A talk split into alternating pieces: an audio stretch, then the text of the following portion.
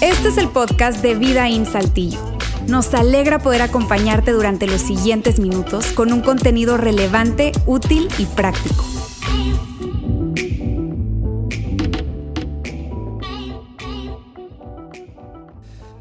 Hace unas semanas pasé uno de mis momentos más vergonzosos, se los quiero platicar. La verdad es que lo recuerdo y me da un poco de risa fue precisamente en este lugar, en este auditorio, terminando yo de compartir un mensaje, eh, me bajo y unas personas me abordan. Es una pareja que traía en ese momento a su hija universitaria y me dice, ellos son, tienen pocos meses asistiendo aquí, nos estamos conociendo, me están conociendo, así que se acercan conmigo, hey Luis, ¿qué tal? Mira, eh, este es el primer domingo de mi hija, este viene, viene de fuera, ya va a estar viviendo aquí con nosotros, este estaba estudiando fuera, ya va a estar estudiando aquí en, esta ciudad de Saltillo, así que te la quiero presentar, ah, mucho gusto, yo le, le hablo de nuestros ambientes de estudiantes que tenemos, yo fascinado, entonces le digo, oye, ¿tienes eh, redes sociales? Sí, tengo Instagram. Ah, no, tú necesitas este, checar nuestro ambiente universitario, se llama The Living Room, así que este, saco mi celular para mostrarle y presumirle ¿verdad? nuestras redes sociales de, universitarios. Punto, cambio de eh, historia.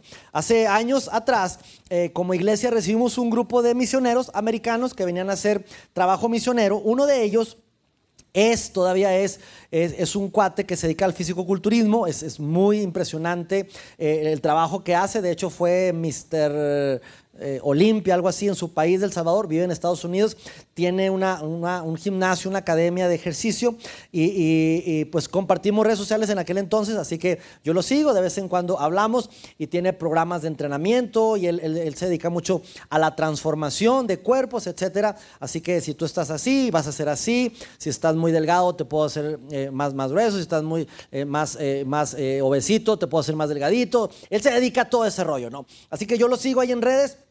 Y, constantemente él tiene campamentos de ejercicios de, transformación. Punto y aparte, me regreso a la historia. Esto es real, no estoy inventando, ¿sí? Estoy aquí con, esa pareja y entonces le digo, este, oye, entonces tiene redes. Sí, mira, chécate nuestras redes sociales de universitarios, lo, encuentras como The Living Room eh, Saltillo. Entonces abro mi teléfono, abro mi Instagram y me aparece una publicación de mi amigo, ¿ok? Todo bien, el que hace ejercicio. En ese momento, mi amigo estaba haciendo un campamento de glúteos.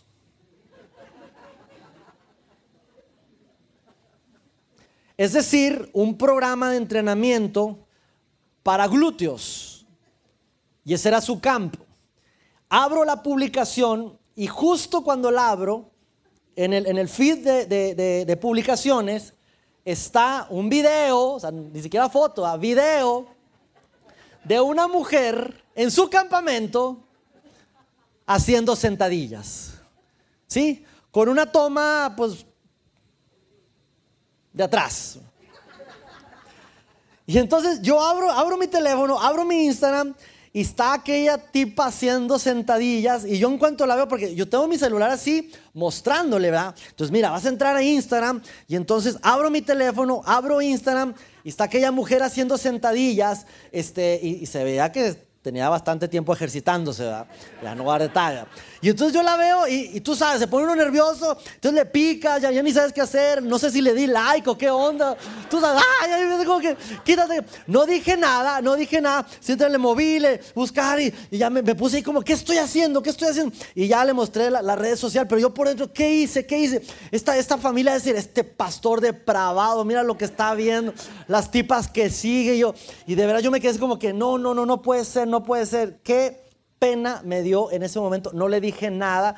Es como que, tú sabes, como que entre más le quieres arreglar, como que más la, la embarras y dice, no, no, no, no puede ser, no, ya le enseñé, no, mucho gusto, ya me acuerdo que vine, no me acuerdo que le platiqué, fui con mi esposa, no sabes lo que me sucedió. Va a pensar que, que, tiene un pastor depravado, a lo mejor ya no van a venir. No, hombre, en esa iglesia ese pastor está, está desquiciado, no sé, no sé. Gracias a Dios siguieron viniendo. Gracias a Dios siguieron viniendo. Y este, vinieron a la primera reunión, así que me quedé como que, ok, siguen viniendo. Y vino la hija también. Entonces, pero, pero eso que me sucedió, hoy lo cuento y la verdad me da risa. Ahora, te pregunto a ti, ¿tendrás historias así que hoy las cuentas y te dan risa? Muy probablemente sí. Pero te hago otra pregunta. ¿Tendrás cosas en tu vida que, que fueron vergonzosas, pero que ahora tú las consideras un, eh, eh, acontecimientos vergonzosos que ni siquiera quieres mencionar, que no quieres que nadie se entere. O tal vez situaciones vergonzosas que, no solamente son vergonzosas, sino que te causan dolor. Pensar en, situaciones que eso que hice, de verdad no quiero que nadie lo sepa. Eso que, que, que vi, eso que, sucedió en el pasado, son cosas que no quiero que nadie se entere, las enterramos. Incluso cuando vienen a nuestra, memoria, cuando vienen a tu memoria, te causan dolor. Hubieras preferido que no lo hubiera pasado, hubieras preferido tú harías en ese momento otra cosa y ahora te arrepientes y cargas con eso. Es muy probable que todos los que estamos aquí tengamos algo algo en nuestra vida con situaciones así que nos dan pena, que nos causan dolor, que nos dan vergüenza. Y hoy precisamente vamos a hablar acerca de eso. Pero quiero decirte antes lo siguiente y recordarte, y es algo que hemos estado hablando, tu pasado no puede definirte, el pasado no te define, solamente te recuerda. El pasado tiene el potencial de recordarnos, pero no, tu pasado no te define. Eso que hiciste en el pasado no te tiene que dictar el quién eres. Eso quiero amarrarlo muy bien y asegurarme que tú lo entiendas. Lo que hiciste en el pasado no significa precisamente que es lo que tú eres. Tú puedes ser otra persona. Sin embargo, quiero hacer un resumen, sobre todo si es tu primer domingo aquí o segundo domingo, te, pongo un poco en contexto de lo que hemos estado hablando. Estamos hablando todos estos domingos, estos últimos domingos, acerca de la historia de Jesús de Nazaret. La historia de Jesús de Nazaret. Ahora, ese Jesús, no, no como el Jesús religioso, no como el Jesús de la fe, no como el Jesús que, típicamente lo vemos eh, en una figura o, o en un Cristo clavado. Estamos hablando de ese Jesús de la historia, ese Jesús que realmente existió. Narrado por quién? Por alguien que estuvo muy cerca de Jesús, más de tres años pegado con él, llamado Pedro. Simón Pedro, Simón Pedro. En inglés su nombre, Yes Peter. Simón Pedro. Yes Peter en inglés. Chiste menso, pero bueno. Ahora, Pedro, estando cerca de él, cerca de él, agarra a un conocido, a un amigo que sabía escribir muy bien. Pedro era medio brusco, era pescador, no tenía, mucho conocimiento. Así que le dice a alguien que sí sabe, llamado Marcos, eh, Juan Marcos, Juan Marcos, necesito que escribas esto que te voy a decir. Pedro en ese momento no estaba escribiendo la Biblia. Pedro en ese momento no está diciendo, Marco, necesito que escriba, porque este libro que te voy a dictar, ese va a ser un libro de la Biblia y quiero que millones de personas lo van a leer. No, no, no, no, no. Pedro está diciendo, Marcos, necesito que tú escribas esto. ¿Por qué? Porque yo lo viví, me sacó de onda. Yo tuve mi, momento muy vergonzoso, tuve muchos, pero esto sí de plano necesito dictártelo. Así que ve escribiendo. Marcos diciéndole, ¿estás seguro? Pero sí, sí, seguro, seguro. Tú escribe. Ahora, eso sucedió alrededor de unos 30 años después de los acontecimientos reales que sucedieron. Ya Pedro había vivido, ya Pedro una, tenía una comprensión mucho mayor de lo que había sucedido. Así que Pedro le va dictando a Marcos. De ahí es que nace lo que hoy conocemos como el Evangelio según San Marcos. Y es la historia que hemos estado leyendo. Ahora, todo esto que estamos hablando de la serie, esta serie llamada No estás lejos, se resume en uno de los versículos que Pedro le escribe a Marcos y está en el capítulo 1, versículo 15, que dice lo siguiente, por fin ha llegado el tiempo prometido por Dios, anunciaba, el reino de Dios está cerca. El reino de Dios está cerca. Todo lo que hemos hablado, ese es el mensaje. El reino de Dios está cerca. Y Pedro está diciendo, no hablo de que está cerca de, tiempo, de que ya viene, ya mero viene. No, no, no, no. Hablo de distancia, está cerca. Es decir, el reino de Dios está aquí con nosotros. Ya está en medio de nosotros. Y ese es el mensaje que Pedro le está dictando a Marcos y Marcos está escribiendo. Y la semana pasada llegamos hasta un punto de la historia que Alejandro estuvo hablando. Si tú no, tienes contexto de lo que se ha hablado en el pasado, te animo a que escuches nuestros capítulos anteriores en el podcast de esta serie No estás lejos. La semana pasada Alejandro llegó al punto donde Jesús y su grupo de amigos, sus discípulos y una serie de seguidores viajan desde la ciudad de Cesarea hasta Jerusalén, un trayecto largo, caminando, y en medio de ese camino Jesús diciéndole a sus discípulos, vamos, vamos, tenemos que llegar a Jerusalén. Jesús sabía, tengo que llegar a esa cita y ahí me van a prensar y me van a matar, pero tengo prisa por llegar. Sus discípulos no entendían y Jesús por delante decía, vengan, vamos, corriendo. Pero ¿sabes a dónde vas Jesús? Él iba a ese últimos, últimos días de su vida. Y los discípulos iban tras él, él se paraba, les daba enseñanza y Jesús seguía. Llegan a ese lugar recordando la famosa entrada triunfal a Jerusalén. Cuando entra todo el mundo, eh, victoriándolo, alabándolo, Osana, Él es el rey de los judíos. Toda la gente extendiendo palmas sobre el camino. Él entrando en, un, en, un, burro y todo el mundo así celebrando, felices. Llegan, Jesús dice, eh, necesitamos celebrar la, Pascua, una fiesta, la última cena. Así que discípulos, por favor, consíganme una mesa, tiene que ser así larga, donde quepamos los doce. Por favor, tú te vas a sentar aquí. Eh, Leonardo da Vinci, tú vente para que nos dibujes así bien bonito a todos. Y Jesús ahí orquestando todo, ¿sí? Llegó un momento donde están en esa famosa Última Cena, conocemos ese cuadro precisamente de Leonardo eh, DiCaprio, iba a decir, Leonardo da Vinci, y ya están ahí todos, y Jesús diciendo, amigos, ya está a punto de que se termine mi tiempo, ya están por agarrarme. Los discípulos no entendían, Jesús les dice una serie de cosas medias raras diciendo, eh, este pan representa mi cuerpo, cómanlo. Y los discípulos, ¿cómo? O sea, somos así caníbales, walking dead, cómo está esto, ¿no? Esta es, este vino representa mi sangre, bébanla. Ah, caray, medio raro, ¿no? Como, ¿acaso somos vampiros? Twilight, ¿qué es esto? No lo entendemos muy bien. Sin embargo, Jesús Ahora lo entendemos, está hablando de la, de, la, de, la, de la, Santa Cena o de la comunión, el pan y el vino. En ese momento los discípulos no entendían muy bien, estaban ahí los doce y Jesús diciéndoles una serie de cosas de, eh, mi tiempo ha llegado, hasta aquí ya son los últimos momentos que voy a estar con ustedes. Incluso lanza esa última eh, frase diciendo, amigos, uno de ustedes me va a entregar. Y sus discípulos así como que, ¿cómo? Pero somos todos amigos. Tal vez Juan volteó así al lado, estaba al lado, y le dijo, maestro, ¿acaso seré yo? Y Jesús se volteó con Juan y dice, no Juan, no eres tú. Tal vez teníamos un Tomás un poco más a la izquierda, volteando y diciendo, maestro, ¿acaso seré yo? Y Jesús volteando y diciéndole, no Tomás, no eres tú. Tal vez un Judas ahí al lado diciendo, maestro, ¿seré yo? Y Jesús diciéndole, ay, seré yo, seré yo. Jesús sabía quién lo iba a entregar. Y en ese momento cenan y todo, y de ahí se van a el lugar que se llama el huerto de Getsemaní. Y ahí Alejandro culmina la historia el domingo pasado, cuando están en el huerto de Getsemaní y de pronto llegan los soldados.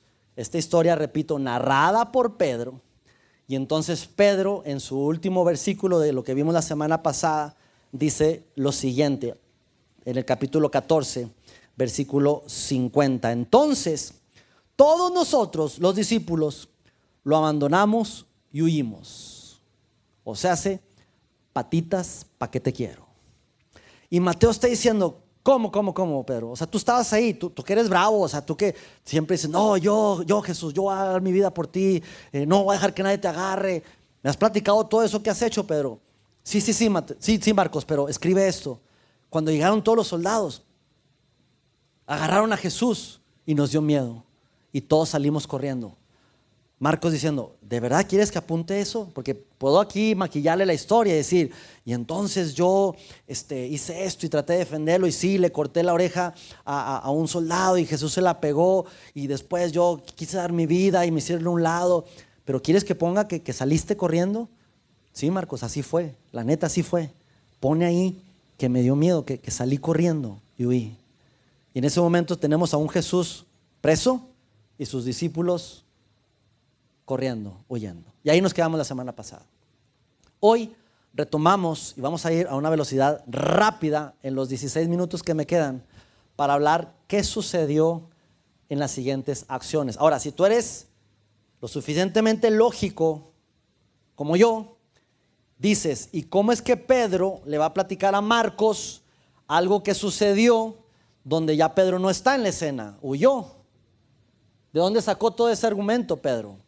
Lo que pasa es que todo lo que sucedió, que vamos a estar viendo hoy, de Jesús, el juicio, lo que dijeron y todo, estuvieron personas ahí, judíos, gente que le escupió, que le tiró una piedra, que lo blasfemó, que le gritó crucifícale, todos los que estuvieron ahí, años más tarde, tiempo más tarde, días más tarde, reconocieron a Jesús como el Hijo de Dios y se convirtieron en seguidores de Jesús. Y ellos sí estuvieron ahí. Así que Pedro conocía la historia de primera mano. Vamos a arrancar con el versículo precisamente 53. Si tú tienes la oportunidad de sacar tu Biblia ahí en tu celular y seguir ahí, algunos tienen la aplicación, lo puedes hacer, lo vamos a poner de todos modos ahí en la pantalla. Y nos arrancamos cuando Jesús está preso y sus discípulos corriendo. Arrancamos diciendo lo siguiente. Llevaron a Jesús a la casa del sumo sacerdote, uno, donde se habían reunido los principales sacerdotes, dos, los ancianos, tres, y los maestros de la ley religiosa, cuatro. Cuatro grupos de personas que no se caían bien entre ellos.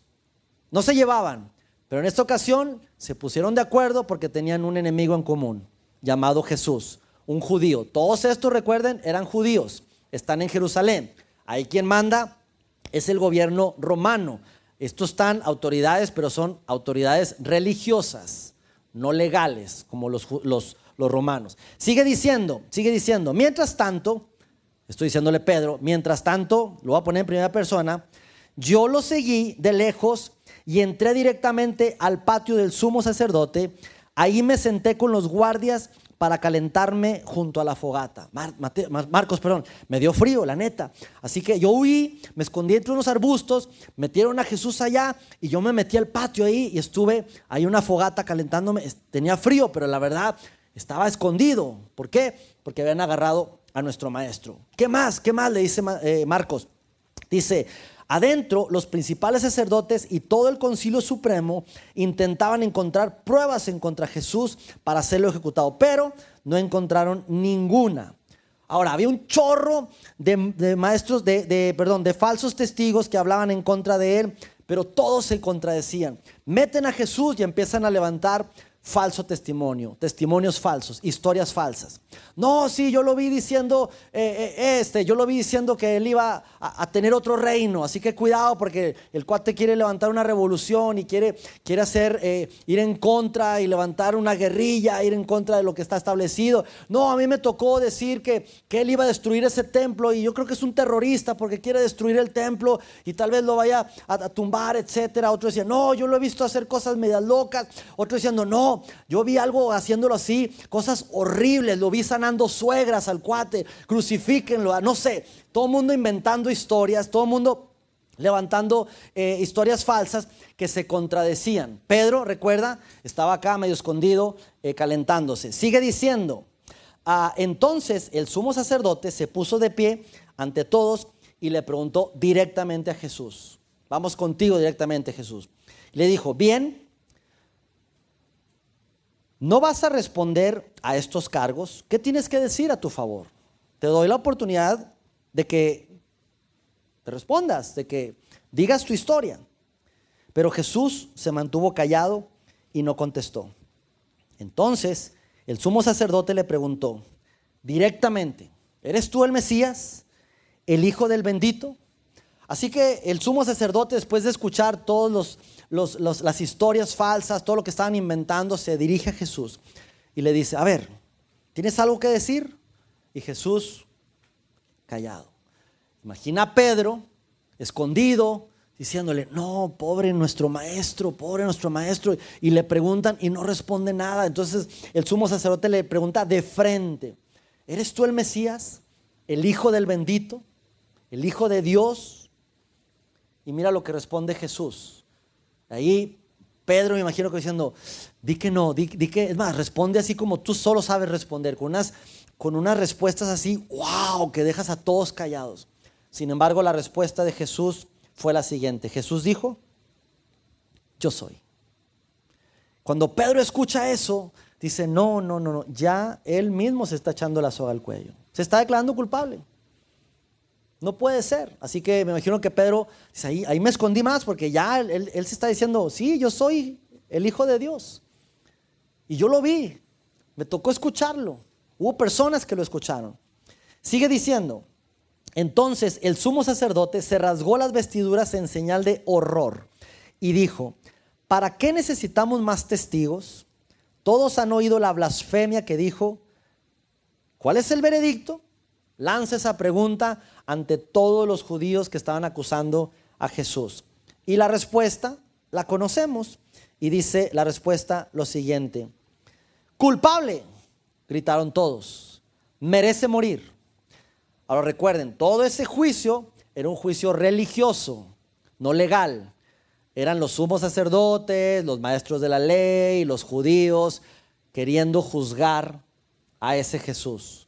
Culpable, merece morir. Nosotros no podemos matarlo legalmente, pero sí la ley, la ley romana, perdón, ellos sí pueden ejecutar la ley que ellos tienen por lo legal. Sigue diciendo ah, en el versículo 65, eh, entonces todos, eh, perdón, entonces algunos comenzaron a escupirle y le vendaron los ojos y le daban puñetazos. Profetízanos, se burlaban, y los guardias lo ofeteaban mientras se lo llevaban. Y ahí empieza una serie de blasfemias, de insultos, de golpes, de puñetazos, de escupidas hacia la figura de Jesús. Ahora imagínate Pedro ahí viendo la escena, escondido, viendo a su maestro, todo lo que le están haciendo. Y, Marcos diciéndole, y tú estabas ahí, Pedro, yo estaba ahí. ¿Y por qué no hiciste nada? Tenía miedo, vato, tenía miedo. Lo que le estaban haciendo de verdad era algo que, que a mí, siendo rudo, siendo Pedro, siendo pescador, me daba miedo, Marcos, me daba miedo. ¿Y qué sucedió? Escribe lo que te voy a decir, porque lo que te voy a decir a continuación lo escucho, me escucho a mí mismo y todavía me duele pero necesito que lo escribas. Y Marcos diciendo, cuéntame. Pero dice, mientras tanto, lo voy a leer en primera persona, yo estaba abajo en el patio. Una de las sirvientas que trabajaba para el sumo sacerdote pasó y me vio que me estaba calentando junto a la fogata. Se quedó mirándome y dijo, tú eres uno de los que estaban ahí con Jesús de Nazaret. Me vio la sirvienta. Y entonces Pedro le respondió, ah, pero qué metiche eres. No, no se crean, esa es mi versión. Eso no dice la Biblia. ¿Y tú qué hiciste, Pedro, cuando la sirvienta te vio? Pedro le negó. Lo negué, Marcos. ¿Cómo, Pedro? Sí, la sirvienta me dijo, eh, tú eres uno de los, de los amigos de Jesús. Y yo dije, no, no, no, yo no soy amigo de Jesús. ¿De verdad dijiste eso, Pedro? La verdad me da pena, me da vergüenza contarlo, no me da risa. Me duele cuando te lo digo, Marcos, pero eso sucedió. ¿Y qué pasó, Pedro? Mira lo que pasó. Después, cuando la sirvienta vio a Pedro parado ahí, comenzó a decirle a los otros, no hay duda de que este hombre es uno de ellos.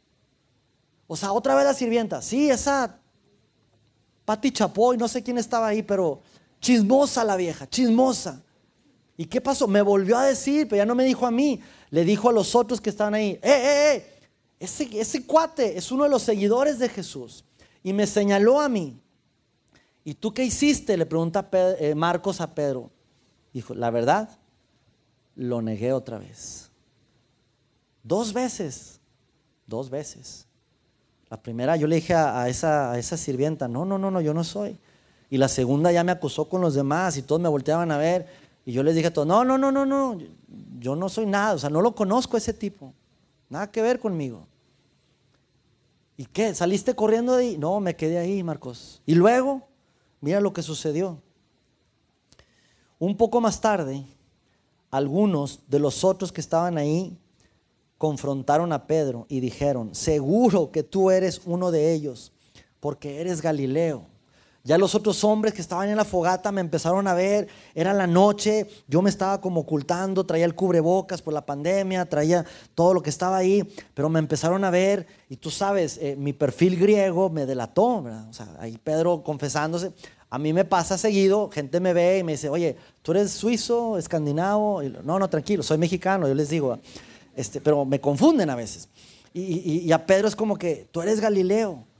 Y otra vez todos señalándome. Y Marcos diciéndole, ¿y qué hiciste, Pedro? Y aquí Pedro me imagino que hizo una pausa. Hijo, escribe lo que te voy a decir. Pedro juró que me caiga una maldición si les miento. No conozco a ese hombre del que hablan. Ya con un tono de desprecio, que me parta un rayo. Incluso en otra versión dice, blasfemé en contra de ese hombre. Ese yo ni lo conozco, ese hijo de tal por cual. Y yo en ese momento dije, lo negué, pero no solamente lo negué por tercera vez, sino que, que me parto un rayo si miento. Incluso hasta lo maldije a ese hombre. ¿Por qué hiciste eso, Pedro? Por miedo. ¿Y qué sucedió? Sucedió algo que todavía recuerdo y, y me hace llorar. De repente las palabras de Jesús pasaron rápidamente por mi mente. Antes de que cante el gallo dos veces, me vas a negar tres veces que me conoces. Y me eché a llorar. Y tú y yo seguramente tenemos momentos que nos dan pena, situaciones de pecado que, que no contamos, que no sabemos qué hacer con eso, que nadie sabe, que cuando la recordamos nos duele. Eso es un momento que tuvo Pedro, decir, lo negué. Después de horas antes haber estado con él y, le, le, dije, cuentas conmigo, cuentas conmigo. Y horas más tarde, y me lo había advertido, me vas a negar. Y yo le dije, no, ¿cómo crees? Horas más tarde me di cuenta que lo negué tres veces. Y lloré, lloré ahí me aparté y empecé a llorar con un sentimiento de culpa como no tienes una idea. ¿Qué sucedió después? Bueno, la historia narra cómo agarran los, los, los judíos, lo llevan ahora sí ante el, ante el tribunal eh, romano, que son los que ya podían aplicar la ley, y la historia sigue diciendo, los principales sacerdotes siguieron acusándolo, Pilato le preguntó, ya Pilato como, como una autoridad romana, ¿sí? ya que podía aplicar la ley, le pregunta directamente Pilato a Jesús, ¿no vas a contestarles? ¿Qué me dices de las acusaciones que presentan en tu contra? Ya como ya en un tribunal legal, y Jesús, ¿qué hace? Ahí es para defenderse y decir, ahora sí estoy frente a la ley, mira, déjate explico Pilato. Sin embargo, para sorpresa de Pilatos, Jesús no dijo nada, nada. Después de eso, toda la multitud judía empezó a decir, eh, eh, mátenlo, crucifícanlo. Pilato es como que, ¿cómo hago? ante la ley no está faltando nada. Ahí empieza una serie de, blasfemias, de acusaciones, de cosas. Pilato lo, lo, manda a golpear y le da un, escarmiento horrible que lo va empezando a desfigurar. Pilato no con el afán de matar a Jesús, pero darle una paliza para que los judíos ya se estuvieran tranquilos y como que ya está castigado. Sin embargo, los judíos estaban hambrientos de muerte. No, no, no, no, no, no solo así castigado, queremos que muera. Llega un momento donde Pilato dice, no, no sé qué hacer, y en el versículo, eh, perdón, en el versículo 12, Pilato les preguntó, ¿qué hago con este hombre al que ustedes llaman rey de los judíos? Y la respuesta de ellos fue, crucifícalo crucifícalo. La, la crucifixión en aquella época era un, acto común que se practicaba no a los ciudadanos romanos, pero a todos aquellos que no eran romanos y que era la peor muerte de todas. Era una exhibición de brutalidad como no tienen ni idea. De hecho, los crucificaban y no los mataban, los golpeaban, los lastimaban y los dejaban colgados hasta que solos murieran y llegaran los animales, cuervos, perros, todo, y se fueran despedazando y ahí murieran a los dos, tres días y ahí, ahí se podrían. Y ahí los dejaban, no los quitaban, ahí los dejaban. La gente contestó, crucifícalo. ¿Por qué? insistió Pilatos. ¿Qué crimen ha cometido? Pero la turba rugió aún más fuerte, crucifícalo. Y Pilatos dijo, está bien, no encuentro una razón, pero si es lo que quieren, adelante. Y mira lo que hizo Pilatos. Los soldados llevaron a Jesús al patio del cuartel general del gobernador, llamado el pretorio, y llamaron a todo el regimiento. Ese regimiento, amigos, el regimiento romano, eran un grupo de soldados auxiliares, no eran precisamente romanos, pero eran de las aldeas que estaban alrededor y, traían a esos como soldados auxiliares, pero ellos en particular odiaban a los judíos. Por eso eran tan sanguinarios, porque estaban lastimando a un judío.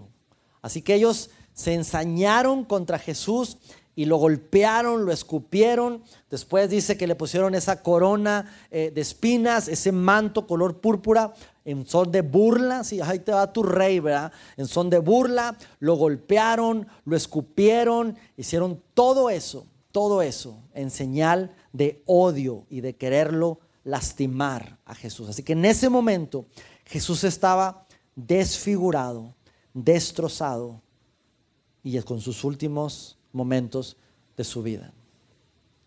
Y está ahí Jesús ya con el madero, ¿sí? según eh, estudios, según historia, la crucifixión era común en Roma, no era como que la cruz como la que conocemos hoy. Esa es, una de las teorías, pero, pero una de las que más eh, se practicaba en aquel entonces y según han descubierto, era que era un, poste clavado en la tierra, fijo, un poste grande, y lo que hacían era ponerles un madero, de forma horizontal, agarrado eh, de, brazo a brazo, y ahí sí lo, clavaban, lo martirizaban, y es lo que cargaba esa persona. Se dice que pesaba entre 20 y 25 kilos, es lo que pesaba eso, ¿no? Ahora imagina a Jesús golpeado, desfigurado, destrozado, cargando ese peso, ¿sí? No es de que, no es de que eh, eh, estaba liviano, es un peso considerable, pero después de todo ese martirio, era algo tan desgastante. Y lo que hacían es que ese madero horizontal lo ponían sobre ese madero vertical y hacía una forma de T. Y ahí los dejaban hasta que murieran. Y entonces Pedro no da más explicaciones porque en ese momento se sabía lo que era la crucifixión. Así que Pedro cierra con Mateo diciendo, ¿y qué pasó Pedro? Después los soldados lo clavaron en la cruz. Y ahí lo crucifican. Marcos está en shock. Mateo muy apenado de lo que hizo, negándolo. Perdón, Pedro, muy apenado de lo que hizo, haberlo negado tres veces. Y ya viendo a Jesús, medio escondido, recuerden, pero viéndolo, desfigurado. Y Pedro diciendo, ¿qué hice? Lo negué, pero lo hice por miedo, no puede ser, no puedo creerlo. Y ya estando ahí en la cruz, la gente pasaba, le escupía, se blasfemaban, le decían de cosas, le decían frases, eh, la voy a leer para entender un poco a lo que me refiero. Dice, la gente pasaba y le gritaban, dijiste que ibas a destruir el templo y reconstruirlo en tres días. Muy bien, sálvate a ti mismo. Bájate de la cruz, sálvate a ti mismo. Incluso los principales sacerdotes, los maestros, se burlaban de Jesús diciendo, eh, salvaste a otros, sálvate a ti mismo. ¿No te puedes salvar tú solo? Eso es lo que le gritaban. Y Pedro, cuando le dictaba eso a Marcos, conocía la respuesta. Y tú y yo la conocemos hoy en día. La respuesta es, sí, Jesús podía salvarse a sí mismo. Pero ¿sabes por qué no se salvó Jesús a sí mismo? Porque si se hubiera salvado a sí mismo, no hubiera salvado a otros. Si Jesús no se, hubiera salvado a sí mismo ese día y no lo hubieran matado ese día, no me hubiera podido salvar a mí. Si Jesús se ha salvado ese día, no te hubiera podido salvar a ti. Él tuvo que morir ese día. Y ese momento, cuando Jesús está ahí eh, crucificado, dice sus últimas palabras. En el versículo eh, de 34, perdón, dice, ya como a las 3 de la tarde, Jesús clamó en voz fuerte, Eloi, Eloi, lema sabactani, que es, Dios mío, Dios mío, ¿por qué me has abandonado? Y eso es algo que se nos ha hecho muy fuerte cuando Dios abandona a Jesús y Jesús diciendo, ¿por qué me has abandonado? Pero Pedro no solamente le dictó ese evangelio a Marcos, pero Pedro escribió otras cartas. Y en una de las cartas que escribió, primera de Pedro, Pedro escribió lo siguiente, Él mismo cargó nuestros pecados sobre esa cruz. Mi pecado, ese momento donde yo le negué, donde le dije, eh, no lo conozco, él es un tal por cual y blasfemé con él. Ese pecado, esa cosa que me da vergüenza, él la estaba cargando ese día en la cruz. Así que Dios, el Padre, se apartó del Hijo para estar cerca de nosotros. Dios tuvo que apartarse del Hijo de Jesús para estar cerca de nosotros. Y Pedro diciendo, ahora entiendo, ahora entiendo, años después entiendo por qué fue eso. Y toda esa culpa que sentí en ese momento, que me eché a llorar, que, que me da pena contarlo, pero Marcos, necesitas escribirlo. Porque yo mismo lo negué tres veces. Y escúchame bien, en ese momento Pedro no estaba escribiendo la Biblia. Voy a maquillarla, voy a poner así bonito porque esto va a ser parte de la Biblia y años después gente va a aprender de eso. No, no, no, no, no. Pedro está escribiendo su experiencia personal. Eso fue lo que sucedió. Y gracias a esa muerte de Jesucristo, Él cargó esos pecados. Y ahí va toda mi pena. Ahí va mi vergüenza, mi dolor. Y en el último momento, Jesús soltó otro fuerte grito y dio su último suspiro. Y ahí terminó todo. Ahí murió. Dice que la cortina del santuario del templo se rasgó en dos, de arriba hacia abajo, y esa cortina, que era lo que separaba al ser humano de Dios, ya esa separación no existió. Y gracias a eso, gracias a la muerte y resurrección de Jesús, ahora tú y yo podemos tener acceso directo con nuestro Padre Celestial. Porque Pedro entendió, Él cargó nuestros pecados sobre esa cruz. Marcos, escribe eso. Y ahora, dos mil años después, si tú y yo estamos en la misma situación de Pedro, diciendo, he hecho cosas horribles, de verdad, yo, yo a veces pienso que no tengo perdón de Dios o, cosas que dan vergüenza o cosas que recuerdo y me duelen. Recordar que Pedro estuvo en la misma situación, pero encontró un lugar a donde poder llevar todo ese sentimiento, esa culpa, ese pecado. Y ese lugar se llama Jesús. Y la próxima semana vamos a hablar de qué sucedió una vez que Jesús dio su último suspiro, y ahí terminó su vida. El próximo domingo es el domingo que celebramos la resurrección de Jesús, ese evento por el cual toda nuestra fe está basada, no en el nacimiento de una persona, no en la crucifixión de una persona, sino en la resurrección de una persona llamada Jesús. No te lo puedes perder el próximo domingo. Que tenga una excelente tarde amigos y nos vemos la semana que entra.